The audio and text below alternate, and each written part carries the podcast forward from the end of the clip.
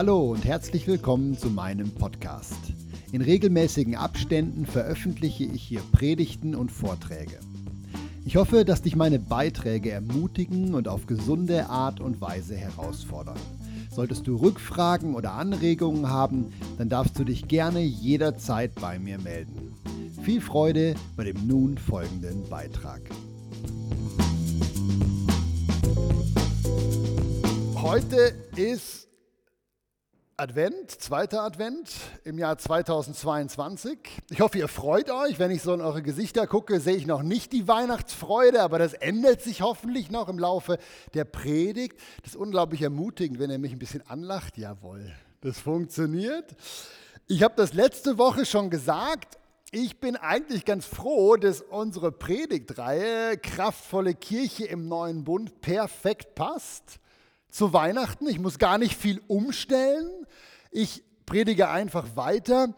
Äh, Weihnachten, Gott wurde Mensch, um uns Menschen zu sagen, wir können Bürger vom Himmel werden. Halleluja. Und letzte Woche habe ich euch in aller Ausführlichkeit gezeigt, Jesus ist nicht in erster Linie gekommen, um zu sterben, sondern Jesus ist gekommen, um wieder aufzuerstehen und uns vorzumachen, so und so wie ich das mache, könnt ihr auch leben als Kinder von Gott. Aber wie hat er das gemacht? Heute ist wie so der zweite Teil. Wenn ihr die Predigt letzte Woche nicht gehört habt, hört die noch nach. Da habe ich sehr stark drüber geredet, Jesus unser Vorbild. Heute möchte ich ein Beispiel rausgreifen, was können wir von unserem Vorbild Jesus lernen.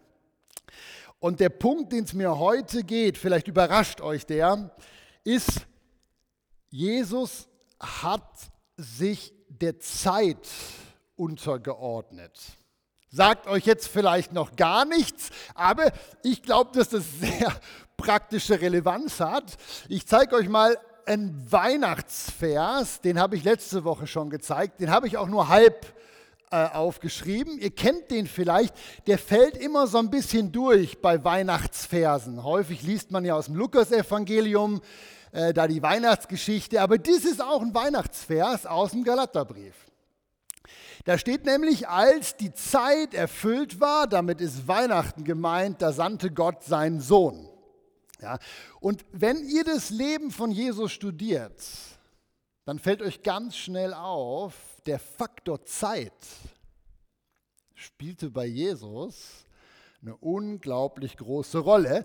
Ihr seht es hier schon, seine Geburt war scheinbar schon ziemlich genau terminiert, als die Zeit erfüllt war. Leider haben wir keine Ahnung, wieso diese Zeit genau erfüllt war zur Regierungszeit von dem da. Das ist nämlich der Kaiser Augustus. Ähm, wir wissen wann hat der regiert? Von 27 vor Christus bis 14 nach Christus hat der Kaiser Augustus regiert. Ja. Irgendwann in der Zeit wurde Jesus geboren. Der Volksglaube sagt ja, Jesus wurde am 24. Dezember im Jahr Null geboren. Ist natürlich Blödsinn. Wir wissen dies deshalb, dass das nicht das Jahr Null sein kann, wegen dem da, das ist der König Herodes. Und der spielt ja eine ganz wichtige Rolle in der Weihnachtsgeschichte, wisst ihr ja. Und König Herodes ist eben vier vor Christus gestorben. Das heißt, Jesus kann gar nicht im Jahr Null geboren sein. Die meisten Theologen gehen davon aus, irgendwo sieben vor Christus ist Christus vermutlich geboren. Ich zeige euch das nicht, um euch mit Geschichte zu langweilen, sondern um euch zu zeigen, das ist ganz konkret. Ja, Gott wurde Mensch und hat sich in ganz zeitliche irdische Abläufe eingefügt. Ja, so in Jahreszahlen. Der ewige Gott, der ohne Zeit war, wurde auf einmal sieben vor Christus in eine Erde reingeboren, die zeitliche Abläufe hat das wird auch hier, ich habe noch ein, oh, doch da, schaut mal hier. Das sind zeitliche Abläufe, in die Jesus sich eingefügt hat. Hm. Wenn ihr jetzt auf Podcasts hört, dann seht ihr das nicht. Ich habe jetzt hier so ein Übersichtbild gemacht, wie sich ein Baby entwickelt. Als Jesus auf die Welt gekommen ist, ist er nicht als Mann auf die Welt gekommen, wie der Adam, sondern der wurde gezeugt, dann gab es eine Zellteilung und dann seht ihr hier, erster Monat, zweiter Monat, dritter Monat, wie sich Gott entwickelt hat. Ja, und dann wurde er ganz normal geboren und dann musste der lernen. Laufen, sprechen, essen, denken. Es gibt Bibelverse, die genau diese Entwicklung auch klar zeigen. Ich habe euch mal einen mitgebracht aus dem Lukas-Evangelium. Das ist jetzt ein Vers hier am Beamer, Lukas Kapitel 2, Vers 40. Da geht es jetzt um Jesus und da schreibt der Lukas das so, das Kind aber wuchs. Das Wort meint, der wurde immer größer. Die Schuhegröße wuchs, und der Kopf wuchs und die Beine wurden immer länger. Dann geht der Vers weiter und Jesus wuchs nicht nur, der wurde auch stark im Geist und erfüllt mit Weisheit. Ja, ist nicht ganz klar, was meint der Lukas jetzt damit, dass er erfüllt wurde mit Weisheit, dass Gottes Gnade auf ihm war. Ich persönlich glaube, dass der Lukas hier andeuten möchte, desto älter Jesus wurde, desto mehr wurde ihm bewusst, wer er eigentlich war.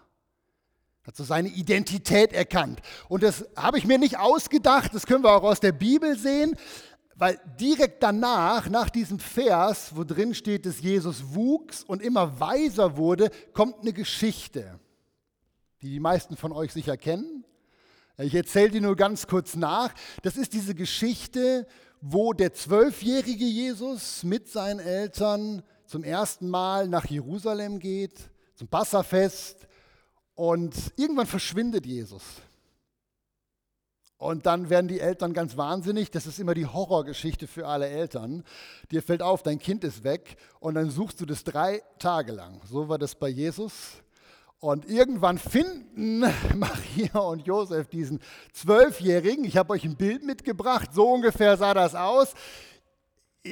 Hier hinten ist die Mutter und wenn man das ranzoomt, seht ihr ein unglaublich verzweifeltes Gesicht. Und Jesus hat nichts Besseres zu tun, als hier zu sitzen und zu diskutieren. Das Spannende ist jetzt folgendes, wenn ihr lest, ich habe euch den Vers auch unter dieses Bild geschrieben, als die Mutter dann Jesus anspricht und sagt, hey, was fällt dir ein? Warum rennst du weg? Dann sagt Jesus diesen Satz. Er sagt, weshalb habt ihr mich gesucht? Der ist sich überhaupt keiner Schuld bewusst. Wusstet ihr nicht, dass ich in dem sein muss, was meines Vaters ist? Und das meine ich jetzt hier mit Weisheit. Ich habe den Eindruck, dass Jesus zu diesem Zeitpunkt, wo er zwölf war, schon ziemlich genau wusste, wer war er eigentlich. Ja, er ahnte da schon sowas, wusste zu unterscheiden zwischen seinem himmlischen Vater und dem Josef, seinem Adoptivvater. Spannend ist jetzt, wenn man das weiterliest, und ich komme jetzt gleich auch zur praktischen Teil in dieser Predigt. Wenn man die Geschichte jetzt zu Ende liest, steht da ein ganz spannender Vers. Und ich weiß, man kann den schnell überlesen, aber ich reite da jetzt ein bisschen drauf rum. Das ist am Ende von dieser Geschichte. Hm. Nachdem Jesus dann mit seinen Eltern nach Hause geht, schreibt der Lukas, und danach ging er hinab nach Nazareth und ordnete sich ihnen unter. Und Jesus nahm zu an Weisheit und an Alter und an Gnade bei Gott und bei den Menschen. Und der Vers, der dünkt mich jetzt ganz wichtig, weil wir hier aus dem Vers, ich habe euch das auch äh, unterstrichen, Jesus fügte sich spätestens hier wirklich voll ein in die Zeit des Wartens. Er ordnete sich unter, machte eine Berufslehre.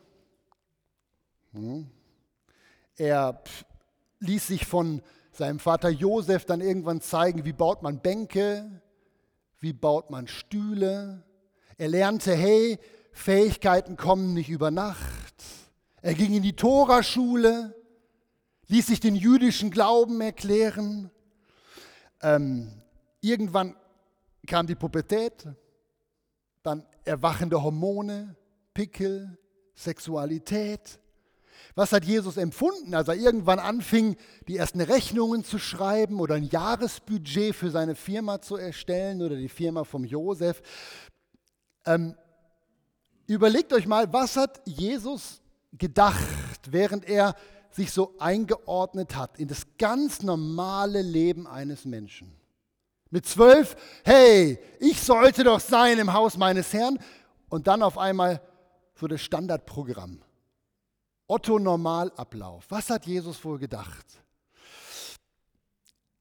Ich könnte mir vorstellen, dass während Jesus so da seine Bank poliert hat, die er gebaut hat, dass er sich gedacht haben könnte, was um Himmels willen mache ich hier eigentlich?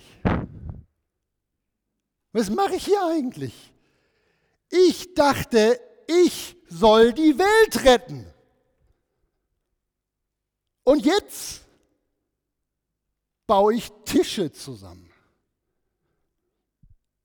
Ich dachte, ich soll der Erlöser dieser Menschen sein. Und jetzt stecke ich in diesem Körper fest und habe zu kämpfen mit Müdigkeit, mit Hunger, mit Gefühlen, mit Hormonen. Wisst ihr, die Bibel, die ist ja manchmal ein bisschen tricky, weil da gibt es so Zeitsprünge. Ja, das ist jetzt Kapitel 2, was wir hier gelesen haben. In Kapitel 2 ist Jesus ein zwölfjähriger Bub. Ja, und dann, wenn man die Seite umblättert, und das macht ihr, wenn ihr eure Bibel lest, immer so, ihr blättert die Seite um und dann seid ihr in Kapitel 3. Und in Kapitel 3 ist Jesus auf einmal 30. Und dann liest man das so in einem Wusch durch und überlegt sich gar nicht, was ist eigentlich mit den zwei Jahrzehnten dazwischen? Zwischen dem Jesus, der kapiert, hey, ich bin der Sohn Gottes und der trotzdem das Otto-Normalprogramm eines Jugendlichen, eines jungen Erwachsenen durchläuft. Was hat Jesus die 20 Jahre dazwischen eigentlich gemacht? Schon mal überlegt? Ich meine, das ist nicht so schwer zu rekonstruieren. Der Philippa-Brief sagt, er wurde ein ganz normaler Mensch. Ich habe euch das schon angedeutet. Jesus hat einen Beruf gelernt. Jesus hat im Geschäft mitgearbeitet. Er ist morgens zur Arbeit gegangen, abends todmüde ins Bett gefallen. Wenn er frei hatte, war er im Ausgang mit seinen Freunden. Das haben jüdische Männer auch so gemacht. Ja? Er ist auf Feiern eingeladen gewesen, auf Hochzeiten. Und während all dieser Aktivitäten hat er immer im Hinterkopf gehabt, diese eine Frage, die er schon als Zwölfjähriger hatte. Müsste ich nicht schon ganz woanders sein? Müsste nicht schon längst irgendwie meine Berufung gestartet sein? Ähm, müsste ich nicht schon viel weiter sein in der Aufgabe, die da in meinem Herzen schlummert? Ich weiß nicht, ich gebe mir große Mühe, euch so mit reinzunehmen in das, was zwischen Kapitel 2 und Kapitel 3 passiert ist. Kennst du das Gefühl, dass es nicht schnell genug geht? Kennst du das Gefühl? Kennst du das Gefühl, irgendwie auf dem Abstellgleis zu stehen, dass sich so dein Leben im Kreis dreht? Dieses Gefühl, Scheibe, mein Leben zieht an mir vorbei und irgendwie bin ich noch gar nicht da, wo ich dachte, dass ich sein sollte. Kennst du den Eindruck, dass es nicht schnell genug geht? Ich weiß, dass Jesus genau die Gedanken gehabt hat. Jesus hatte mit Ungeduld zu kämpfen. Und wenn du dich jetzt fragst, ja, wo steht das denn? Also du kannst ja keine Predigt einfach aus dem Gutdünken halten. Ich beweise euch das jetzt. Ich habe viele Verse gefunden, wo das klar wird. Ich habe nur zweimal mitgebracht. Jesus hatte wie du mit Ungeduld zu kämpfen. Hm. Wir greifen einfach mal willkürlich zwei Verse aus zwei Geschichten raus. Hier für euch auf den Podcast, die ihr das nicht sehen könnt, ich beam jetzt gerade aus dem Johannes Evangelium Kapitel 14 was dran, Kapitel 14, Vers 9. Da redet Jesus mit seinem Jünger Philippus. Und jetzt legt mal die fromme Ehrfurchtsbrille ab und lest es mal ganz normal als Mensch. Ja, ich lese das mal so vor, wie ich glaube, dass das hier gemeint ist. Ja, Jesus spricht zu ihm, zu Philippus, so lange Zeit bin ich bei euch und du hast mich immer noch nicht erkannt, Philippus. Wer mich gesehen hat, der hat den Vater gesehen. Wie kannst du sagen, zeig uns den Vater? Jesus war ein bisschen enttäuscht hier von seinen Jüngern, dass sie so eine lange Leitung hatten. Ich, ich zeige euch noch einen anderen Vers. Auch eine mega bekannte Geschichte. Da wird es so deutlich, dass Jesus wirklich manchmal genervt war, dass es so langsam nur voranging. Das ist jetzt aus dem Matthäus-Evangelium, Kapitel 17, Vers 17. Ich lese zuerst den Vers und dann reden wir drüber, ja? Ganz kurz. Da antwortete Jesus und sprach, er redete zum Volk Israel, die ihm dazuhörten, O du ungläubiges und verkehrtes Geschlecht. Das steht so in allen Evangelien drin. Der war richtig genervt. Wie lange soll ich bei euch sein? Wie lange soll ich euch ertragen? Und dann sagt er, okay, bringt ihn her zu mir. Das war dann dieser Junge, den er dann heilte. Ihr Lieben, wenn man Jesus nicht als absoluten abgehobenen Supermann sieht, sondern als Mensch, so wie der, Philippo, äh, so wie der Philipperbrief das sagt, er wurde Mensch wie wir. Jesus war ungeduldig. Ihn hat das genervt, dass das Volk so eine lange Leitung hatte. Und ich bin mir sicher, dass hier heute Personen zuhören, wir sind ja nicht so wahnsinnig viele hier, aber wahrscheinlich gibt es die hier auch, aber auf YouTube und in den Podcasts gibt es Personen, da bin ich fast sicher, die müde sind zu warten. Ah, ihr nickt, Gott sei Dank, gibt es auch hier im Raum. Du bist müde. Du nervst dich wie Jesus. Wann geht es endlich weiter? Wie lange soll ich noch hier sein? bis meine Berufung beginnt. Vielleicht wartest du auf einen Partner. Du vielleicht auf YouTube. Du denkst, wann kommt endlich die Traumfrau vorbei? Wann kommt endlich der Partner fürs Leben vorbei? Oder du wartest auf eine Heilung. Du hast vielleicht schon eine Prophetie und denkst so, hey, ähm, eigentlich müsste ich schon lang geheilt sein. Wenn, wenn ich höre, was der Malern da die letzten zwei Jahre so predigt über die Kraft vom Heiligen Geist. Wann beginnt es denn endlich? Oder du wartest vielleicht darauf, dass der Heilige Geist dir eine Antwort gibt auf eine Frage. Du betest und wartest und wartest und bist genervt, dass das so lange dauert. Und alles, was ich dir heute mit der Predigt sagen möchte, ist, lass dich doch ermutigen von Jesus.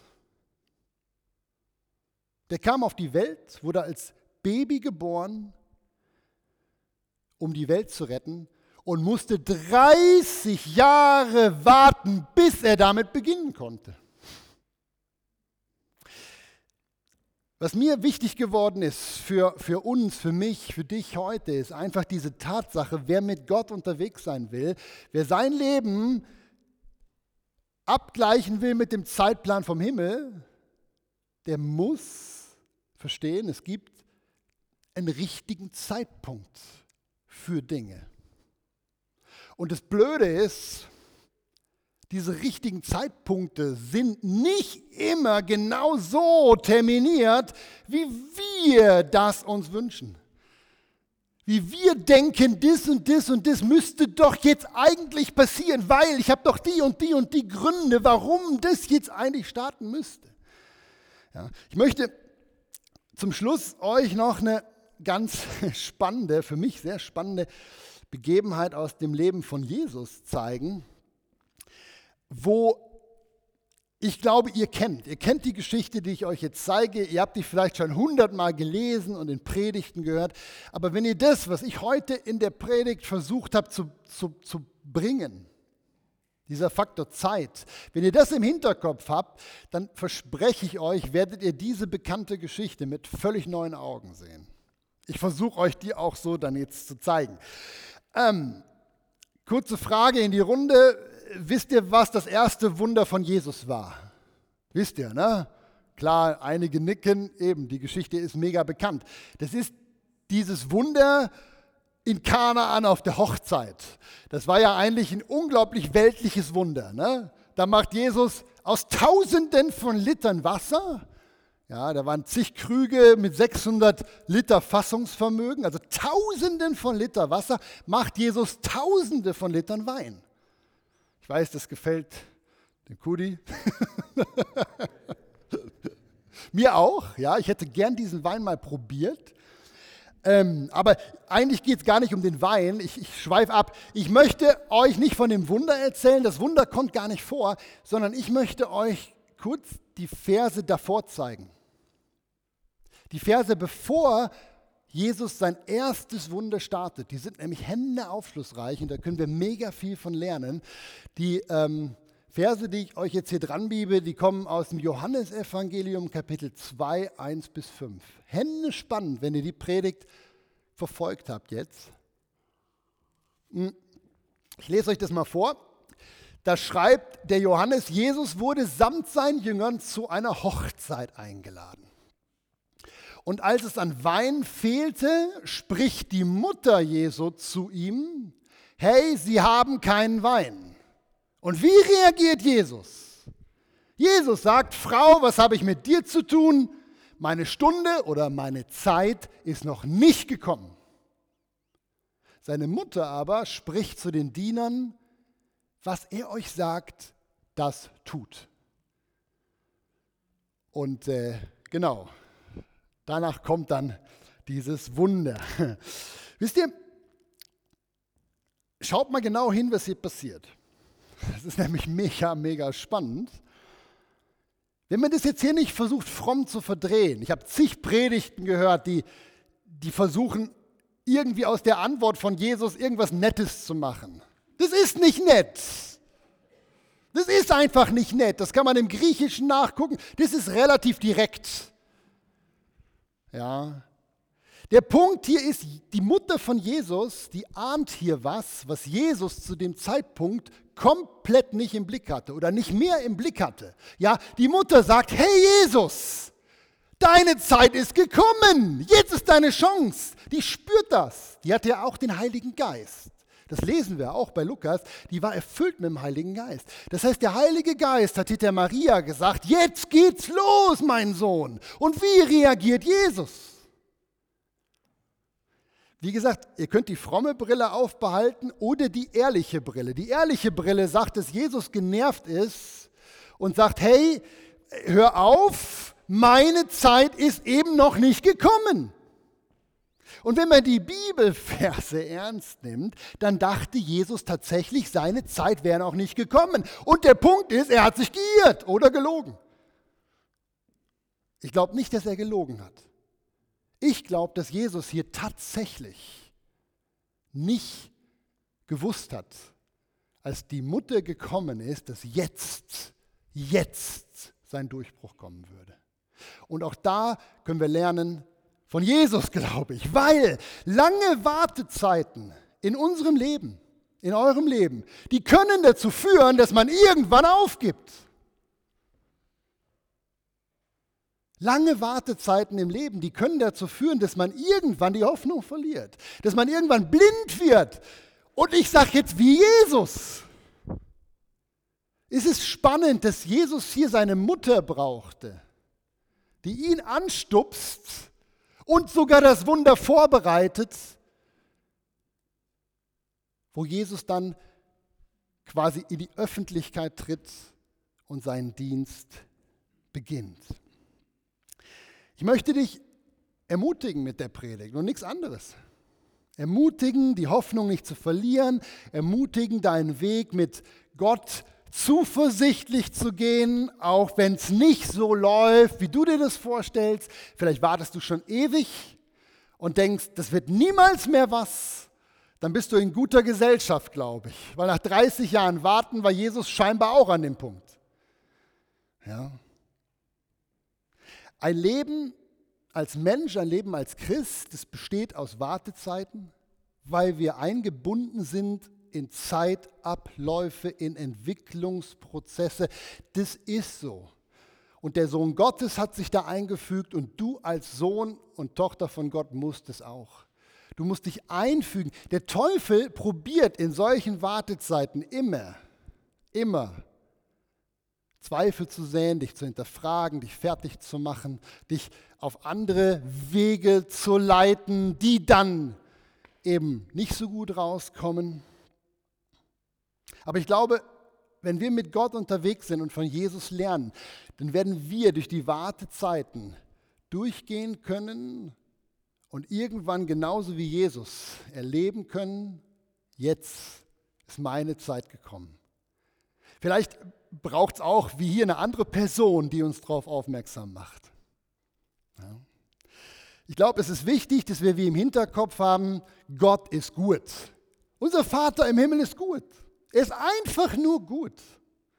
Ja, und er macht nichts, was uns Schmerzen bereitet. Er macht nichts, was uns wehtut. Und wenn er deine Wünsche, die du hast, nicht so erfüllt, wie du dir das vorstellst, dann glaube ich, kann man sagen, dann hat er schlichtweg was Besseres mit dir vor. Darum warte geduldig, bis deine Zeit gekommen ist. Amén. Amén.